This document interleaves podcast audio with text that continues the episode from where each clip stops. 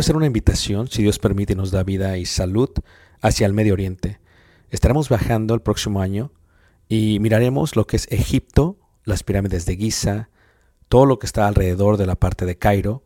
Viajaremos a Luxor y después de ahí viajaremos por un crucero por el río Nilo, mirando las ruinas y toda la antigüedad que tiene que ver con los faraones y las dinastías. Después de ello tomaremos los desiertos, a través de lo que los israelitas pudiesen ver, y lo muestra la escritura, tanto en el libro de Números como en el libro de Éxodo, y miraremos y llegaremos hasta el monte Sinaí, después subiremos el monte Sinaí, si Dios permite lo escalaremos y miraremos el amanecer. Tomaremos la ruta real, por lo que se conoce como Jordania, miraremos varios de los desiertos, de los amonitas, de los amorreos, de los madenitas, de los edomitas, y llegaremos a lo que se conoce como una de las maravillas del mundo, Petra, tomaremos y miraremos algunas de las ciudades del Decápolis y luego entraremos por el río Jordán a lo que es Israel y en Israel miraremos muchas de las partes que se mencionan en la Biblia. Durante este viaje, si Dios nos permite, podremos aprender juntos la arqueología, la cultura y también aprenderemos mucho de lo que dice la palabra de Dios y daremos vida a ello mismo en los lugares donde se menciona. Esto será de gran bendición para mí y yo sé que Dios nos bendecirá a todos juntos si es que quieres aprender ello. Una vez más, si quieres más información, puedes visitarnos en la página personal ricardobarrera.us y esperamos Dios nos permita llegar a ese momento. Dios suerte bendiga y espero esta próxima clase sea de edificación para ti, lo cual fue para mí cuando eh, Proverbios 27, 17. Relaciones humanas. Todas las personas que conoces son gente que ha tenido influencia en ti en una forma negativa o positiva. Como jóvenes, a veces te pones a pensar, ¿cómo sé qué amistades tener? ¿Cómo sé a quiénes tener? ¿Cómo sé a quién preservar y a quién no preservar? Proverbios 27, en el verso 17, hace la mención de la amistad y la gente con la cual te juntas es normalmente la persona que tú vas a llegar a ser. Hay muchísimos dichos en el mundo que dicen el que con lo andas, a se enseña. Entonces, eh, ¿quién eres tú? Eh, veíamos con los jóvenes hace dos semanas que las cosas que a ellos les gustan son cosas que normalmente fueron influenciadas por amistades que ellos han tenido. Eh, quiero que piensen en su mejor amigo de pequeño, de niño. ¿qué hacía que fuesen buenos amigos con ellos? ¿O por qué se juntaban con ellos? ¿Nada más porque nadie más te hablaba que ellos? ¿Por qué se juntaban con esos amigos que tenían? Tu mejor amigo. ¿Cómo se llamaba su mejor amigo o amiga? Pequeño, niñez. Hermano Alberto, tu mejor amigo, ¿cómo se llamaba? O amiga, porque Jorge. ¿Qué aprendiste de Jorge?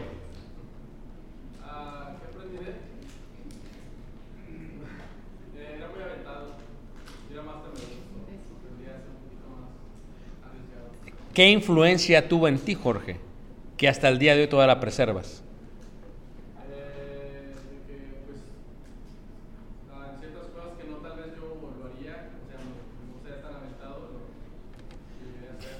¿Cuáles son los gustos que tenía Jorge que ahora piensas son tus gustos y que antes de conocer a Jorge no lo eran?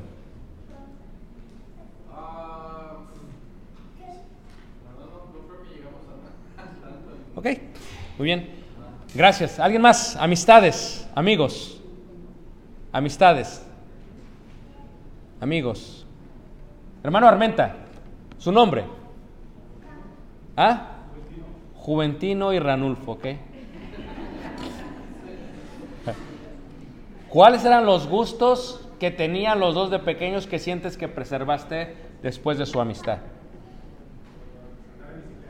Andar en bici, ¿ok? ¿Es todo? Jugar soccer. So, si no hubiera sido por él, tal vez no jugarías tanto soccer. Podría ser. ¿Algo más? Normalmente nos juntamos con gente que tiene los mismos gustos que nosotros. Pero cuando somos niños, depende de dónde crecimos, tenemos esas amistades. Ellos son las primeras relaciones humanas que tenemos. Después, cuando somos jóvenes, se amplía más eh, la red. Vas a el bachilleres, a la high school, sales de la high school y se empieza a ampliar. ¿Quiénes todavía preservan amistad con aquellos con los que fueron al high school o a la preparatoria, levanten la mano. ¿Quiénes preservan? ¿Algunos? ¿Algunos? Ok, ¿cuándo fue la última vez que los vieron y comieron juntos? Oh, hace rato, ok. Josué habla de su esposa Sandra Maciel, ok. Ese sí que preservó la amistad de una manera impecable. Hermana Isabel, ¿cuándo fue la última vez que platicaste? ¿Cenaste con ella? ¿Se vieron? Cuando fueron a Colombia, muy bien. Qué bueno. Y ella era también de...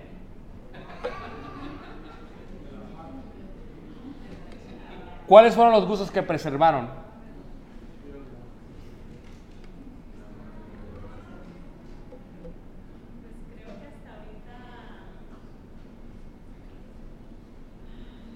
Carlos Vives. Juanes. Valderrama, Shakiro, digo Shakira.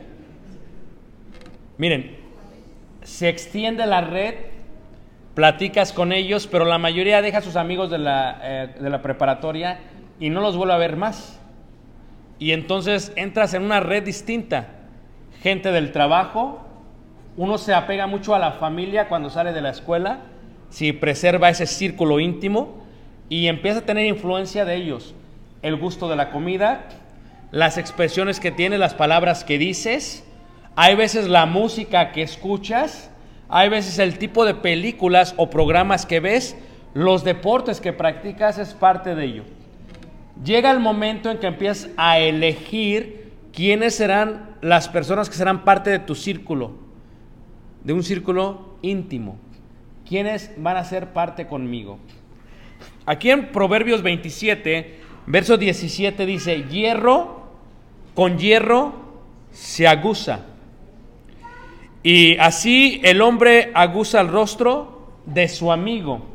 Esto es, que la gente con la cual eres más cercana es la gente que tiene más influencia en ti y tú tienes más influencia en ellos.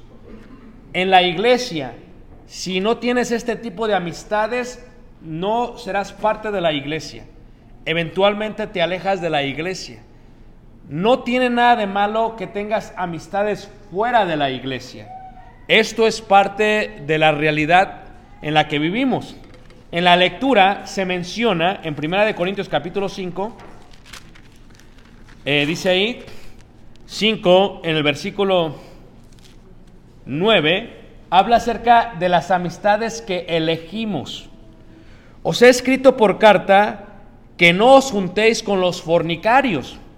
Dices, ¿cómo será posible que yo no me junte con alguien que vive en unión libre? Levante la mano, ¿quién conoce a alguien que vive en unión libre? Levante la mano. Y les hablas. Entonces Pablo dice que no os juntéis, dice, no absolutamente con los fornicarios de este mundo, y ahí está la diferencia. O sea, o con los avaros, o con los ladrones, o con los idólatras, pues en tal caso será necesario salir del mundo. Esto es, nosotros tendríamos que tener amigos o amistades, o nos vamos a juntar con gente de este mundo, no lo podemos nosotros evitar. En tal caso, dice Pablo, tendríamos que salir de este qué? Mundo. Ahora, ¿quién es el amigo de Caleb? Sabemos que no es creyente, es más, eh, cuando fue a la casa, eh, no cambiamos nuestra rutina por él. Hicimos una oración, Caleb hizo la oración. Y fue muy interesante porque al finalizar la oración, lo que él, hace, lo que él hizo, él hizo así. Porque eso es lo que él aprendió. O sea, no tiene nada de malo que tenga un amigo que no es creyente. Es lo que dice la Biblia. Cuando vas creciendo, Emanuel, tal vez, por ejemplo, esta Yesenia, van a tener amistades que no son creyentes. Aquí lo dice la Biblia. O sea, ¿cuántos conocen a alguien que es un idólatra? Que coloca en estas fiestas árboles o que celebra ciertas cosas. Muchos. O sea, si no nos podemos juntar con ellos, sería necesario salir del mundo. ¿Ok? Es lo que está diciendo Pablo.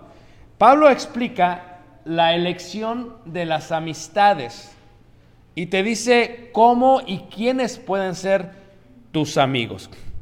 Yo les decía a los muchachos también eh, algo que dice el profeta Ezequiel. ¿Quién tiene amigos que son borrachos? Levanten la mano. ¿Quién tiene amigos que son medios borrachos? Ezequiel 33.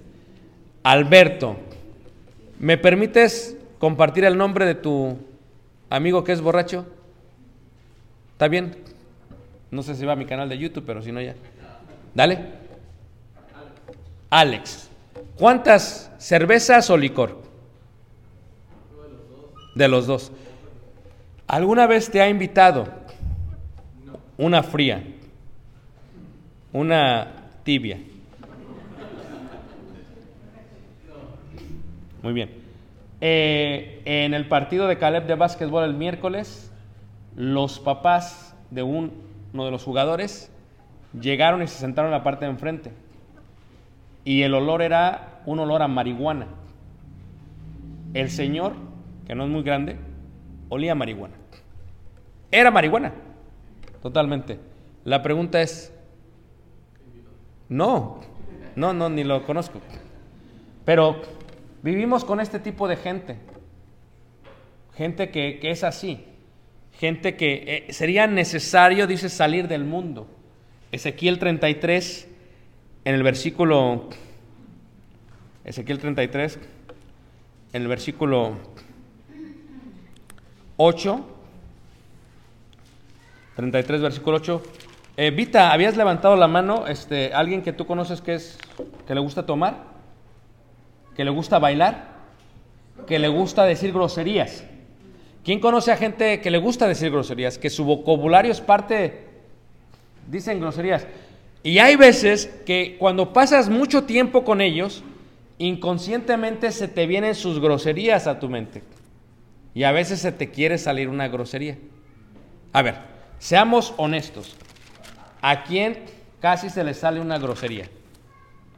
Seamos honestos la hermana, el hermano, ¿ok? Caleb, seamos honestos, porque lo escuchas tanto de las amistades o de la gente que te rodea que casi se te va a salir. Entonces, ¿cómo le haces para lidiar con este tipo de personas? Bueno, ahí en Ezequiel 33, en el versículo 8, dice, cuando yo dijere al impío, impío, de cierto morirás si tú no hablares, para que se guarde el impío de su camino, el impío morirá de su pecado, pero su sangre yo la demandaré de tu mano. A veces pensamos y no queremos platicar de Dios con los amigos o con la gente que nos rodea, porque tenemos temor a perder la amistad de ellos o a perder los buenos tiempos con ellos. Y cuando esto llega a suceder, pensamos, si les decimos algo, se van a sentir juzgados por nosotros. Y a veces te encuentras en que a través de tu vida, cuando tengas amistades, podrás callar, pero se hará un hábito callar y nunca decir nada. O puedes, como dice el profeta, tal vez decir, tal vez compartir. Ahora, si no aceptan el Evangelio, ya no vas a volver a hablar con ellos, no. Porque toda la gente tiene un tiempo y hay veces no es su tiempo. Tú les compartes, les predicas, les enseñas y ese no es el momento a veces. Ha sucedido que pasa un año, dos, lo vuelves a compartir y entonces lo aceptan. Porque todo tiene su tiempo. Hay tiempo de sembrar y hay tiempo de cosechar. Pero cuando tienes amistades, ¿cómo saber? Cuando vemos a Jesús, dice la escritura que Jesús se sentaba a comer con lo que todos consideraban los pecadores. Y que la gente lo juzgaba porque se sentaba a comer con qué? Con pecadores. Ahora, la amistad, primera carta de Corintios también, el capítulo 15, la amistad que uno preserva es, vamos a tener ese tipo de amigos, pero, ¿cuándo es cuando uno debería tener cuidado con un amigo, con una amiga o con algún familiar. Hierro con hierro se aguza, dice la Biblia, se afila para que me entiendan. Hierro con hierro. Y así es el rostro de uno con su amigo. O sea, ¿qué quiere decir esto? Que si tú te juntas con gente que le gusta cierto tipo de vida, normalmente esa es la influencia que va a tener en ti esta gente. Puedes tener una variedad, pero hay gente que va a influenciar en ti, en tu forma de ser, en tu forma de pensar, en tu forma de hablar, en las cosas que te gustan y en las que no te gustan. Es parte de la realidad. Fierro, hierro con hierro se aguza. O sea, no lo puedes cambiar. Terminarás teniendo muecas, lenguaje corporal similar a alguien. Nunca he visto que alguien dice, mira, este habla como aquel. ¿Por qué andan tanto tiempo qué? Juntos, juntos. 1 Corintios 15, versículo 33. ¿Es pecado tener amigos incrédulos? No, no, no es pecado. ¿Cuándo es pecado? Dice el otro profeta. Que se hagan ellos a ti y no tú a quienes? A ellos. El secreto es, ¿cómo le hago para que mis amigos se hagan a mí? Muchos de nosotros tal vez hemos tenido temor de invitar a alguien a la iglesia porque pensamos que va a ser juzgado en la iglesia. Y por eso decidimos tener una vida totalmente excluida. Nuestra vida de la iglesia es una parte de mi vida y mi vida social es otra parte de mi vida. Y las dos no se mezclan. Las dos no tienen nada que ver. Lo que te dice Dios es que las dos tendrían algo que ver. En la parábola o metáfora de la sal, Dice, si la sal no tiene el sabor, ya no sirve de nada. Es mejor tirarla y hollarla, pisarla. Tú eres la sal del mundo. Se tiene que echar en el mundo con la gente que necesita escuchar. Dice ahí, no erréis, no te equivoques. Las malas conversaciones corrompen las buenas qué? Costumbres. Esto es, que dentro de tus amistades, dentro del el círculo íntimo que tienes, la gente te va a influenciar. No vas a poder evitarlo. Y cuando hay malas conversaciones, como en la fábrica o como en lo que sería eh, la construcción, a veces malas palabras, doble sentido, a veces te incomoda porque no estás acostumbrado a eso. Pero tal vez podrías corregir y a veces tratan de, de incluirte en esa plática, lo que se llama truanerías. Y cuando tratan de incluirte te sientes incómodo. Y a veces tienes que corregir públicamente o a veces en secreto. Pero la gente va a ir midiendo. Uno puede convivir con ellos, pero uno no puede ser como ellos. Ese es el secreto del cristianismo. Nosotros tenemos que enseñar y mostrar lo que es diferente. Puedes hacerle como cualquier cristiano que, que puedes estar con todos y le entras al ambiente como pasó con Pedro. Pedro en la fogata, en la noche, dice que empezó también a maldecir para que no fuese reconocido por quienes.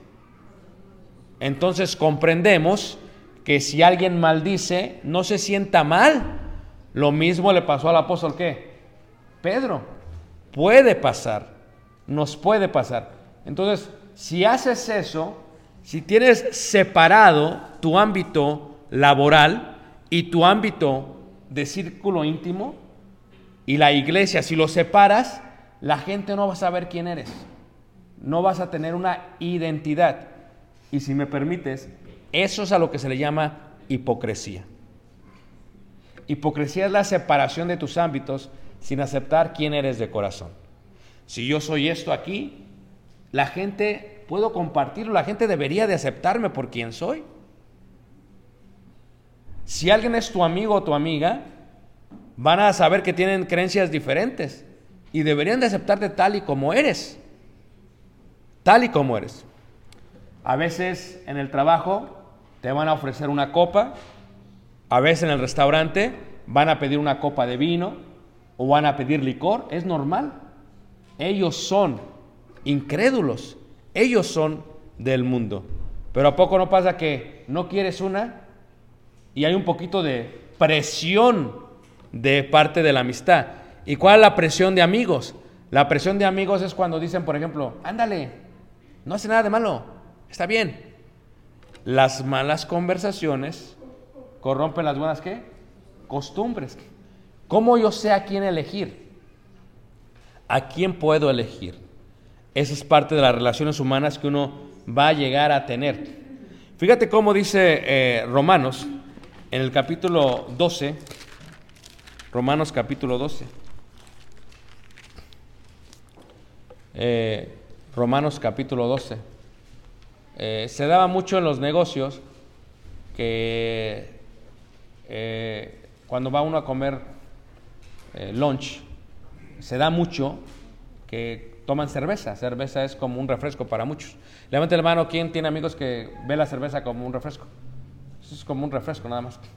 O sea, no lo toman para emborracharse, lo toman así. Eh, no te debes de incomodar,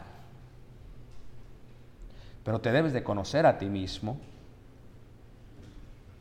Debes de ver lo expuesto a lo que podrías llegar a estar tú. Y hierro con hierro sé qué, se aguza. ¿Será esta la mejor amistad que tenga? ¿O será que me estoy metiendo a la boca de quién? Del lobo. Mira, Romanos, eh, ahí en el capítulo 12, en el versículo 16, Romanos 12, 16 dice así, eh, unánimes entre vosotros, no altivo, asociándoos con los humildes. Esto es difícil, porque la humildad es algo que no llama la atención, especialmente en la juventud, le decía a los chavos. Eh, la humildad no está de moda durante la etapa de la juventud. La humildad es anticuada en la juventud. Porque cuando eres joven, adolescente, quieres ser eh, el cool, quieres andar con la gente eh, más, no famosa, pero la gente que es más aceptable ante, ante, ante esa escuela, en los pasillos, llevarte con aquellos que pues bromean o a veces son toscos o son rudos. Y vas creciendo, vas creciendo. Y cuando llegas a ser adulto, la humildad no es algo que es parte de ti, especialmente cuando te independizas, cuando alguien se independiza, es difícil ser humilde porque lo que primero que pasa es que uno siente autosuficiente. Y cuando uno siente autosuficiente, no necesitas a veces ni de papá, ni de mamá, ni de tus hermanos, no necesitas de nadie, ¿no? Recuerdo que a mí me pasó cuando empecé a trabajar, eh, que compramos, tal y yo de novios compramos un Mustang, azul te acuerdas, Ford, Mustang. Que luego lo choqueba, pero bueno, se me atravesó el otro, pero... No, así se me atravesó. Está en el reporte de policía que lo tengo guardado. Entonces, este, ¿qué pasa? Este, pero ya uno piensa que ya tiene carro y pues ya se puede mover y ya uno empieza a, cometer sus, sus, errores pininos, le llaman los pequeños. Pero se empieza uno a sentir autosuficiente.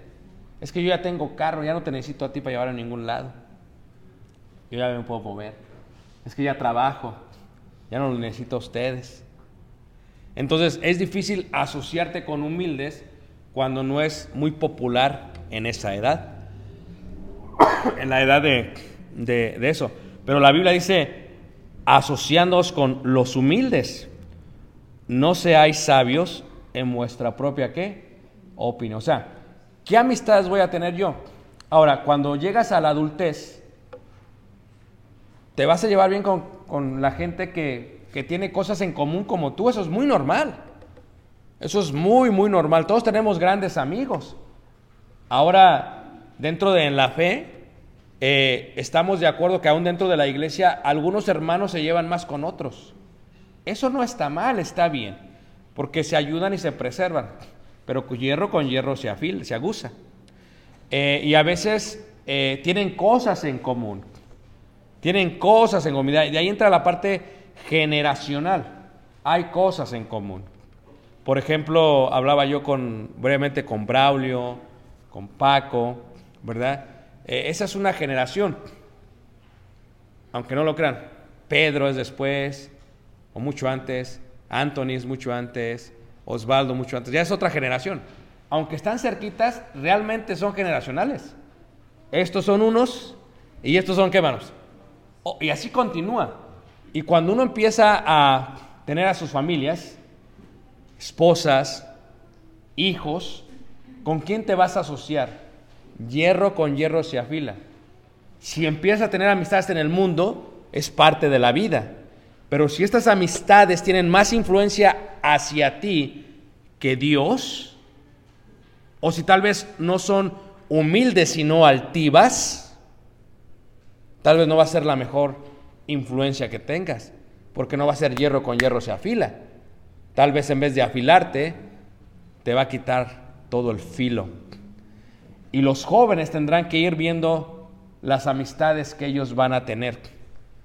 En Estados Unidos, creo yo, mi experiencia ha sido que aquí se tiene menos amigos, que es más difícil desarrollar amistades en Estados Unidos. Tal vez sea por el tipo de vida que tenemos. No hay barrio donde se juntan 20 o 30 afuera. Eh, por lo tanto, hay un poquito más de soledad por los climas del invierno. Y hay tantas actividades que quien eres tú y tus amistades son con aquellos con que fuiste a la clase o con aquellos con que jugaste un deporte o con aquellos que estuviste en un club y en ese sentido es más difícil preservar una amistad. Entonces, pero aún así, hierro con hierro. ¿Con quién te juntas? Es la, gente con la que tienen cosas en común. Ahora, e, escuchen. Cuando uno se junta con alguien que está fuera de tu nivel socioeconómico, también eso tiene una influencia en ti. Y los jóvenes son muy tentados durante su adolescencia y juventud a ese tipo de amistades. ¿Por qué? ¿Quién me entendió lo que dije? Exactamente. Exactamente. Exactamente. ¿Por qué más?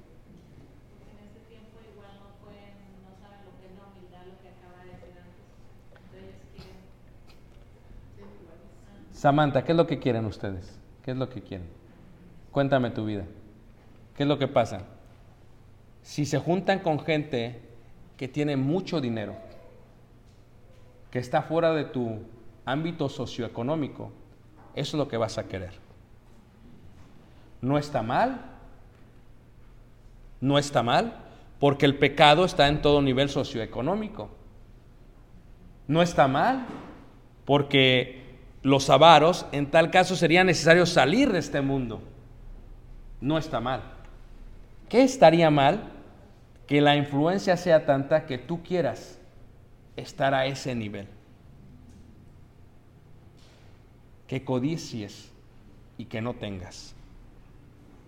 Eso es lo que empieza a estar mal.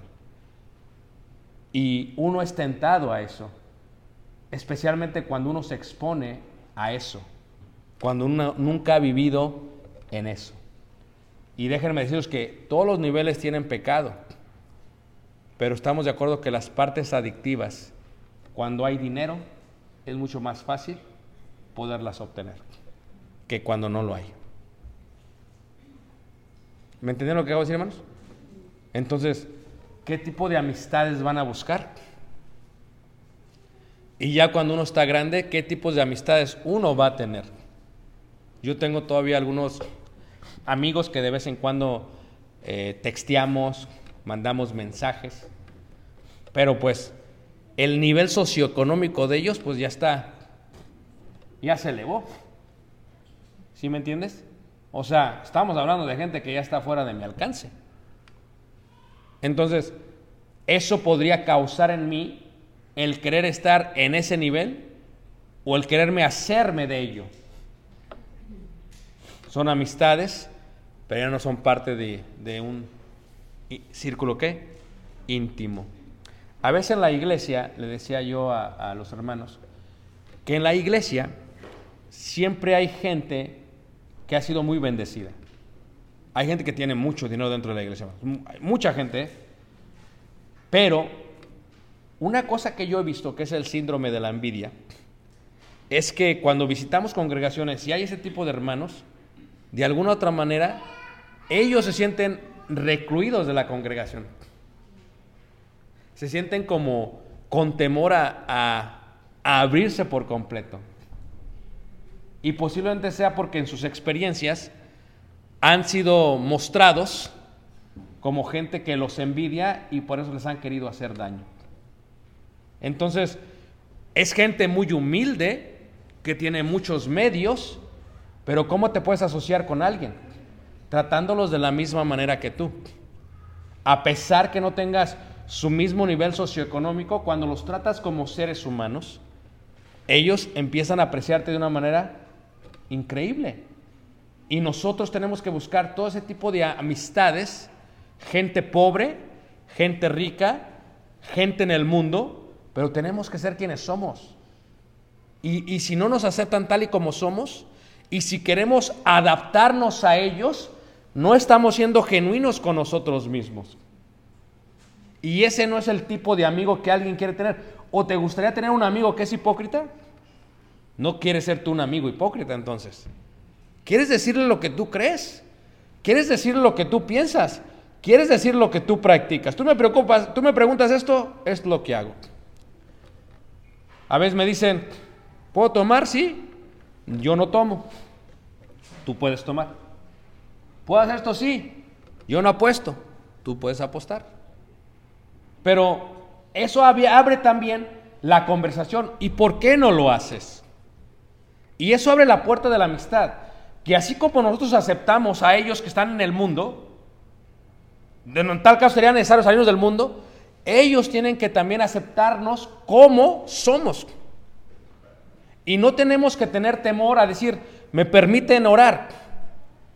Y muchos, cuando tienes una, una, una amistad muy buena con ellos, ¿qué es lo que sucede? Ya saben tu rutina, oren. Van a orar. Ya saben lo que va a pasar. Van a orar. Y ya hay un cierto tipo de respeto y te aceptan tal y como tú eres.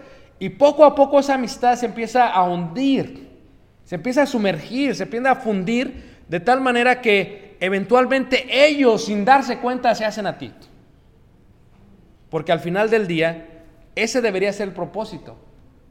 Si realmente amas a un qué? A un amigo. Si lo amas, vas a compartir eso con ellos. En la historia de David y Jonatán, dice que los dos eran de una sola alma. Eran grandes amigos. ¿Quién preserva todavía esas amistades? ¿Sí? Bonito. ¿A poco no? Es muy bonito. Pero si alguno de ustedes está aislado, hermanos, debería de procurar también hacerse de buenos amigos dentro de la iglesia. De buenos amigos. Yo tengo un montón de amigos. Muchos. Dentro de la iglesia, la mayoría. Porque ese es mi ámbito en el cual yo me manejo. Pero amigos que nos sentamos y nos reímos. Y platicamos. Y somos de la misma edad, somos contemporáneos. ¿Me entienden? Y, yo acepto que cuando conozco a alguien más joven, pues sí te infunde esa, ese vigor, esa alegría, pero también acepto que no hay muchas cosas en qué manos, en común. Acepto que me siento en la mesa de los veteranos, de vez en cuando. Es necesario que nuestros hijos tengan amistades dentro de la iglesia. Esto que, que vimos ahorita, el canto que vimos, es un gran orgullo de todos y cada uno. Nos enorgullecemos y damos gracias a Dios. Pero es algo que requiere tiempo, hermanos. Pero, ¿qué pasa ya cuando has crecido? Cuando ya estás como yo. Ayer que fuimos a visitar al hermano Leno, ocho personas fuimos más o menos, el hermano pues se quebrantó, lloró cuando nos vio, se alegró mucho. Y esa comunión que uno tiene, a pesar de la diferencia de edad, es algo que uno necesita. Esa convivencia que uno tiene. Uno se pudiese aislar, pero uno tiene que convivir. Uno tiene que buscar. Uno tiene, es parte de las relaciones humanas. Como cristiano no puedes sobrevivir esta lucha por ti solo. Necesitarás amigos porque hierro con hierro, ¿qué? ¿Se qué, manos? Se, se aguza, se afila. Pablo iba solo y agarraba a otro. No es que fuera convenenciero. Se peleó con Bernabé y agarró a Silas. Y luego agarró a Timoteo. Y luego agarró a Tito. ¿Por qué? Porque la vida, hermanos, no es para vivirla sola. Se tiene que convivir. Ahora te pregunto, ¿quiénes son tus amigos? ¿Con quiénes convives? ¿Son buen hierro o son fierro oxidado. Y te pregunto, ¿no es pecado convivir con gente del mundo? Porque en tal caso sería necesario salir de qué? Del mundo. Juan, eh, Jesús cuando hace la oración, capítulo 17, dice en el versículo 12,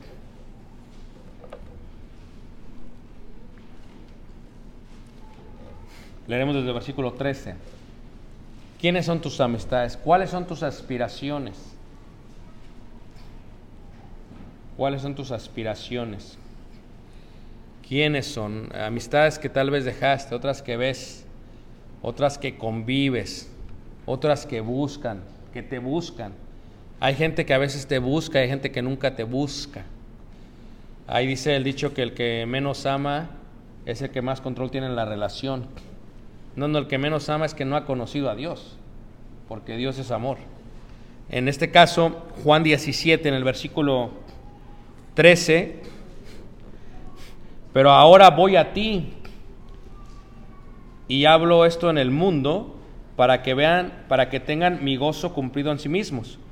Yo les he dado tu palabra y el mundo los aborreció, porque no son del mundo como tampoco yo soy del mundo. No ruego que los quites del mundo, sino que los guardes qué? Del mal. Esa es la línea de una amistad. Cuando tus amistades quieren que hagas tu mal, tal vez ya no va a ser bueno preservar esa amistad si te está presionando en hacer mal. Tal vez ya no va a ser una buena amistad a preservar.